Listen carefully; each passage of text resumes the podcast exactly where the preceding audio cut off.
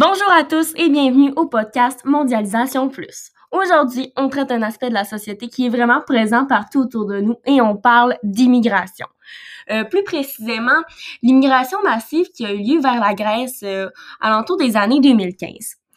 Euh, cette crise migratoire-là, elle est vraiment considérée comme un drame humanitaire, donc c'est super intéressant. Moi et mes collègues, on a fait plusieurs recherches euh, à ce propos et on va s'échanger dans fond nos connaissances pour vous informer. Donc ça devrait demeurer très intéressant comme balado. Maintenant, je me présente, je m'appelle Andréa Nudon, puis je vais céder la place à mes collègues afin qu'elles puissent se présenter à leur tour. Bon visionnement! Moi, c'est Elise. Euh, merci les filles de m'avoir invitée aujourd'hui. Je suis vraiment choyée d'être ici. Euh, D'ailleurs, c'est vraiment un sujet qui me touche parce que mes parents ont vraiment passé par tout ce processus-là qu'est l'immigration. Donc, euh, ça me touche vraiment et merci de m'avoir invitée. Donc, euh, je me permets de commencer avec le contexte, histoire de se mettre un peu dans le bain pour cet épisode-là. L'immigration en Grèce a commencé dans les années 90 environ avec l'arrivée des Albanais, qui a été la première vague d'immigration. Euh, de nos jours, donc plus vers 2012, 2015, puis encore aujourd'hui, on a eu une deuxième vague. Et c'est des milliers de personnes qui vont tenter de fuir la guerre en Syrie. Puis ils passent à travers la Turquie. Mais la Turquie, elle va devenir trop bondée de monde. Donc là, ils se dirigent vers la Grèce. Puis la Grèce, grâce à la morphologie de ses frontières et à sa position géographique, c'est devenu l'un des endroits dans le monde qui est le plus propice à l'immigration. La plupart de ces immigrés-là, ils vont provenir de la Turquie, du Liban, des pays de l'Afrique du Nord, et ils vont soit fuir par bateau ou encore essayer de passer euh, à travers les frontières. Durant les dernières années, le nombre d'immigrants en Grèce ne cesse d'augmenter, et pour ne pas aider à la chose, la Turquie a récemment pris la décision de ne plus empêcher les immigrants, les, les migrants qui essayent de se rendre en Europe et de franchir la frontière.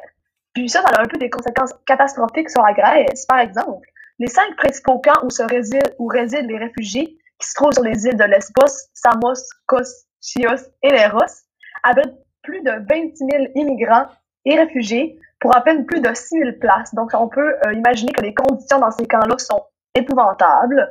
Donc, la Grèce est littéralement submergée par les immigrants et ils savent plus vraiment comment faire pour gérer euh, ce flux de personnes-là.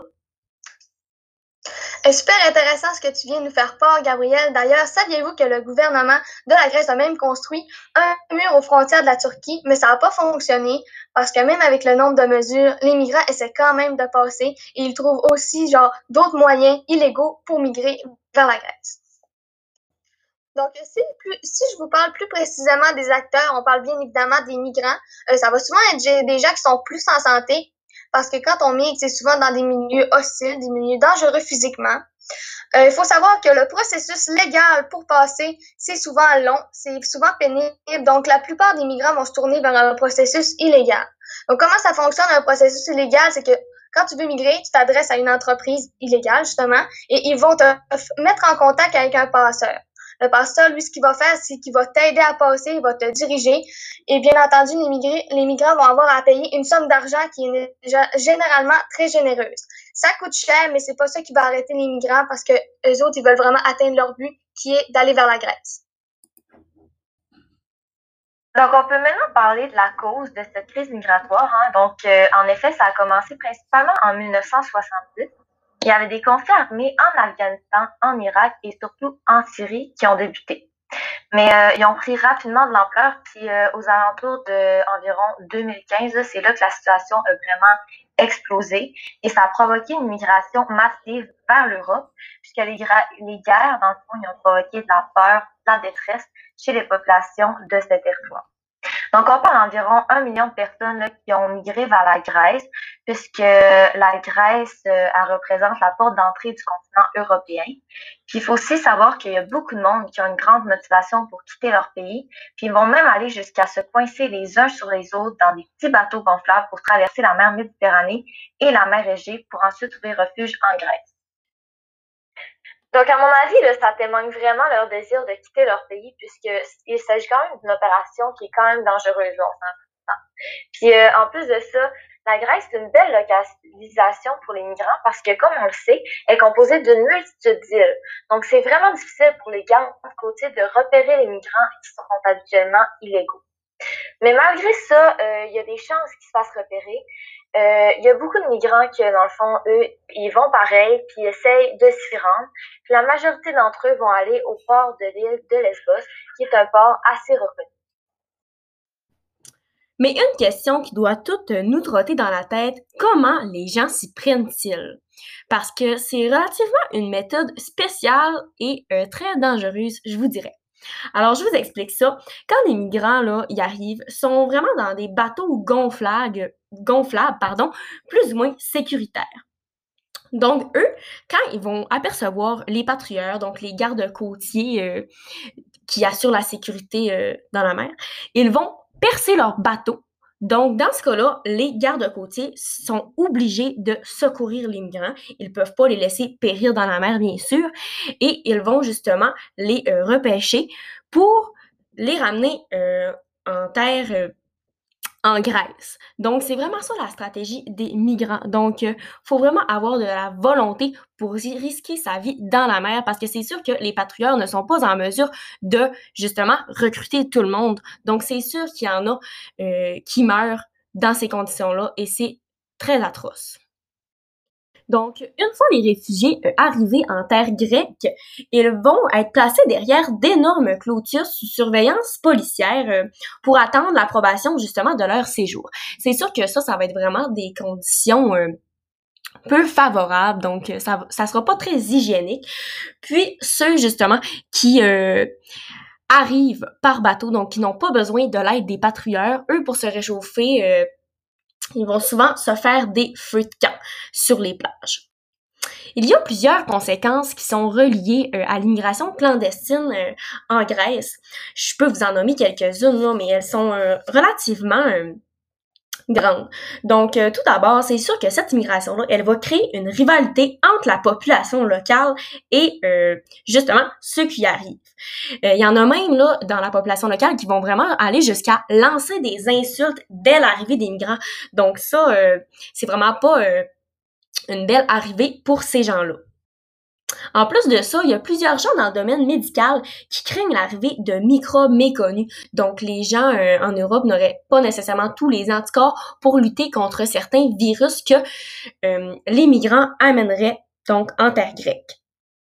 De plus, on sait que, je vous l'ai dit plus tôt, euh, leur stratégie, c'est vraiment de percer leurs bateaux gonflables. Donc ça, c'est sûr que ça va créer de la pollution sur les plages et c'est vraiment pas favorable pour le tourisme en Grèce.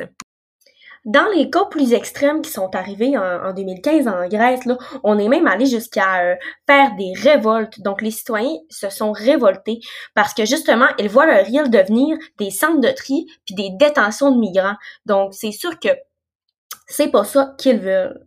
Il y a aussi eu des grèves et des manifestations de milliers de personnes.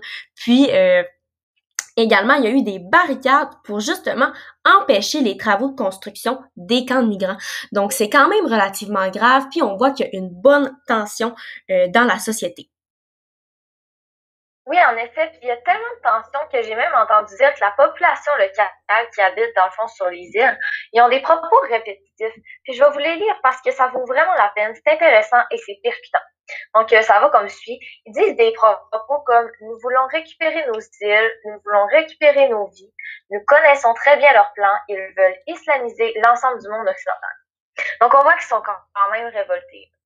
Mais il faut aussi comprendre que les migrants sont des gens qui sont en détresse ils, se sentent en danger dans leur pays, puis ils veulent juste vivre et être libres.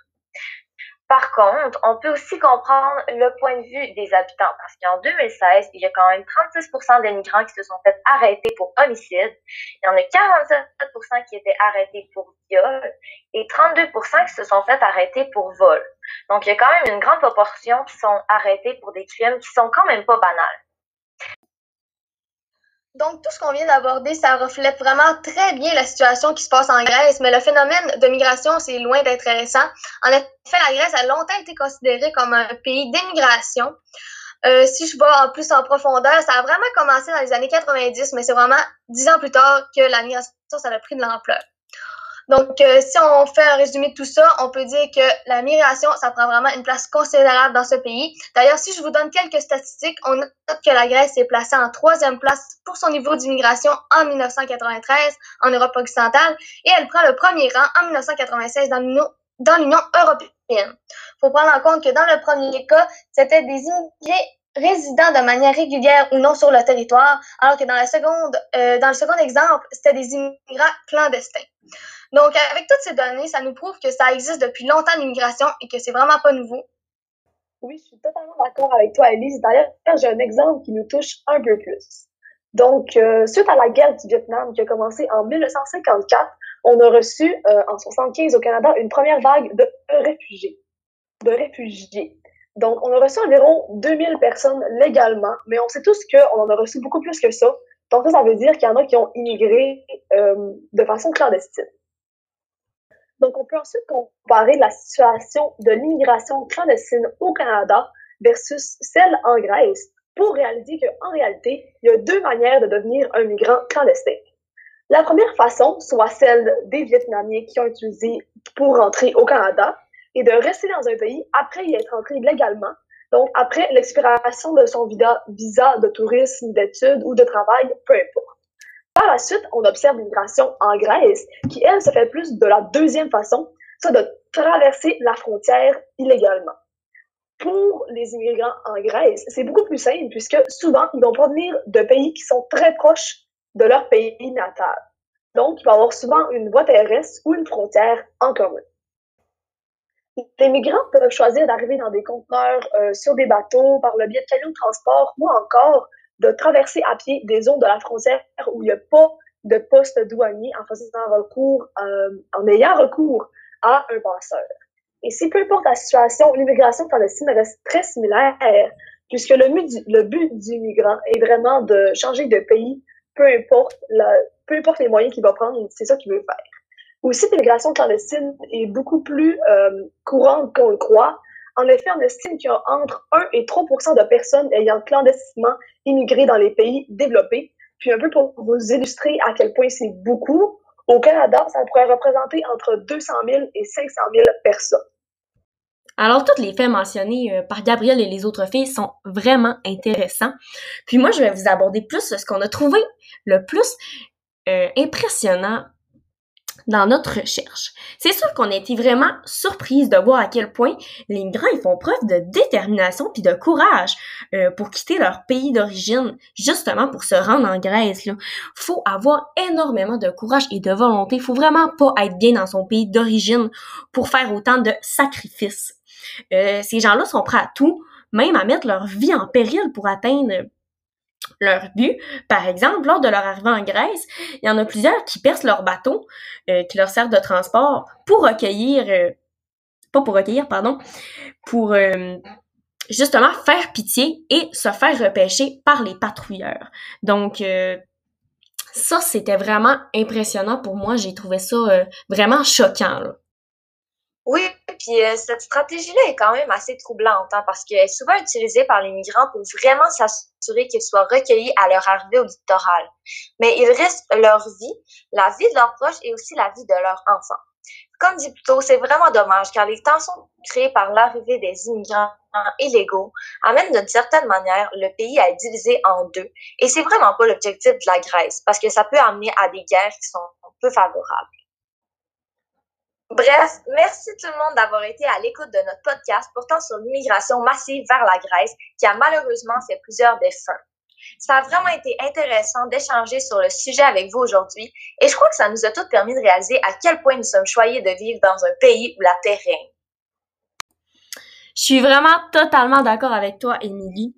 Alors, euh, merci à vous, cher public, encore une fois. Puis, n'oubliez pas que la semaine prochaine, on aborde la relation entre euh, l'offre et la demande. Donc, ça risque d'être un épisode fort intéressant. Donc, je vous invite à vous abonner à notre chaîne de balado. Puis, on se retrouve dans un prochain épisode. Merci à vous!